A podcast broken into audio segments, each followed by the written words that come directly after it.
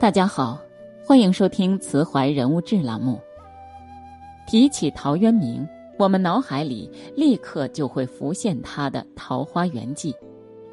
东晋太元年间，一个渔夫迷路，滑入一片桃林，在桃林的尽头，他发现了世外桃源。肥沃的田地，秀美的池塘，桑树成群，翠竹修长。田间纵横交错着绿荫小路，美若仙境。村子里的人热情招待了渔夫，并反复叮嘱他：这里的任何情况不要对外面的人说。然而渔夫出去后却背叛了诺言，他和太守汇报了自己的奇遇，以此邀功。太守派人跟他再去那里，他却再也找不到那条路。这个故事中的各种隐喻，把陶渊明品质高洁、淡泊名利、不愿与世俗同流合污的心性淋漓跃现。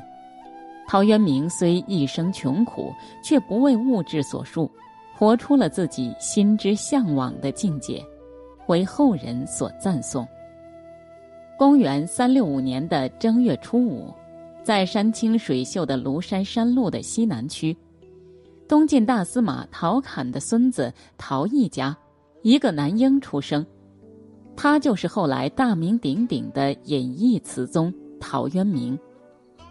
据陶渊明《命子》一诗中说：“素以我祖慎终如始，持方二台，会合千里。”我们方得知他的祖父做过太守，父亲还有一房妾室。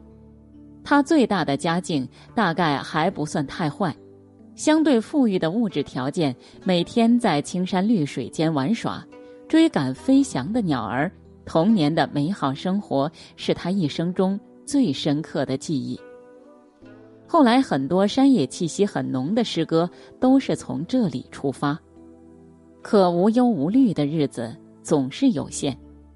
陶渊明八岁那一年，父亲去世。失去了经济来源，从此家道中落。为了挑起家庭的重担，陶渊明头悬梁，锥刺股，立誓一定要好好读书，依靠读书进入仕途，以改变命运。陶渊明在《五柳先生传》中写道：“好读书，不求甚解，没有会意，便欣然忘食。”在那个不读书、弄虚作假风气大盛的时代，陶渊明读书并不是虚荣心作怪，不是为了夸夸玄谈。他之所以坐得住冷板凳，是他真的以读书为乐。表面上他儒雅谦逊，但内心则是猛志意似海，谦和思远著。少年时，陶渊明就自有自己宏大的目标。不为眼前的困局而牵绊心情。陶渊明在二十多岁的时候，遇上连续几年的灾荒，家里没有其他收入，为了一家子的生计，也为了心中的宏愿，他出来做官。那一年他二十九岁。陶渊明初次出去做官，其实心里充满了美好的未来设想。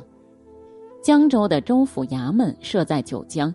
距家乡不算远，他赴任的官职是江州祭酒，就是给上层人物或者官宦人家的子弟讲学。这份工作符合陶渊明的兴趣，离家不远，还能利用官家的资源读到许多经典的书，更有一笔收入可以养家。但是人在仕途中厮混，必须收藏起自尊，学会左右逢源。陶渊明侍奉庸俗的上司，周旋虚伪的同仁，违心说客套的话，这对于一个生来傲骨的人，可以说是度日如年。原来做官并不是想象那般，他不喜欢这样的生活，不久便主动提出辞职，卸甲归田，一心回来要过悠悠向古的生活，结果却被现实残酷一击。妻子因难产而死。一年后，陶渊明娶了第二个妻子，他的妻子为他生下四个儿子后生病去世。没有办法，四个孩子需要母亲，陶渊明又娶了第三个妻子翟氏，也是他陪伴着陶渊明一直走到了生命的尽头。孩子们一天天长大，饭量也一天天增多，贫穷的生活使孩子们经常挨饿，他很自责。所以，当接到江州刺史玄环的邀请信时，陶渊明没有犹豫，赴任去了。第二年的冬天，他的亲生母亲孟氏去世，他回家乡居丧，就离开了桓玄。陶渊明服丧期满。又被当时的镇军将军刘裕召为参军，东下京口赴任。这一次的军营官场仍然没有拴住陶渊明的心，他终于还是离开了军营，回到故里，过起了耕植的生活。第四次和第五次出任官吏，因为实在不愿拍逢上司，所以都是几个月的光景。他用了十二年的光景，五次出任官吏。这时候的他早已看透世事纷杂，政局本质的涣散，不能为五斗米折腰。在他的诗中暗自发誓，自解燕寿，正式归隐田园。这是一种能力，更是一种清醒。这一年他四十一岁。陶渊明动荡与世与隐之间，这个振幅摆动，最后停止在四十一岁。他这一生最为出名的《归去来兮辞》，也在这一年创作。陶渊明最后，他把自己定格为庐山底下的农民，耕田便是他唯一的事业。他这种生活虽是从少年已定下志趣，但中间也还经过十二年的波折。他精神上经过一番交战。结果觉得做官混饭吃的苦痛，远比挨饿的苦痛还厉害，他才决然弃笔取此，《归去来兮辞序》，便是这段事实和这番心理的自白。从序文中，我们可以看出陶渊明的政治态度已经相当的明确，思想上也成熟起来。苏东坡评价他道。遇事则事，不以求之为贤；遇隐则隐，不以去之为高。古今名士多半盯着富贵利禄，却假惺惺说不愿意干，而陶渊明正好与之相反，他从来都是心口一致，因为他生平最讨厌那些心口不一的同僚官吏。以后的二十二年，他每天都在耕种。闲暇读书、喝酒、诗文创作，更是进入旺盛期，写出了《归园田居》系列作品，又创作了《读山海经》十三首。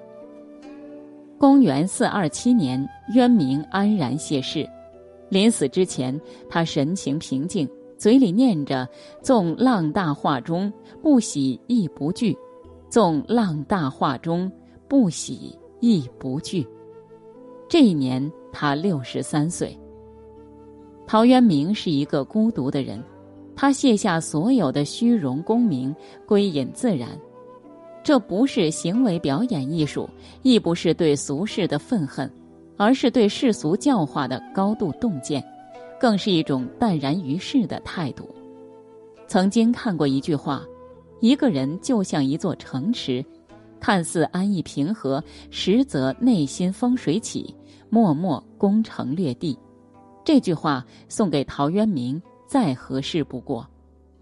他在迷茫和痛苦之时，仍能坚持心中的梦想，仍能坚持自我反省，仍能每天读书写诗，仍能对这个世界保持亲善。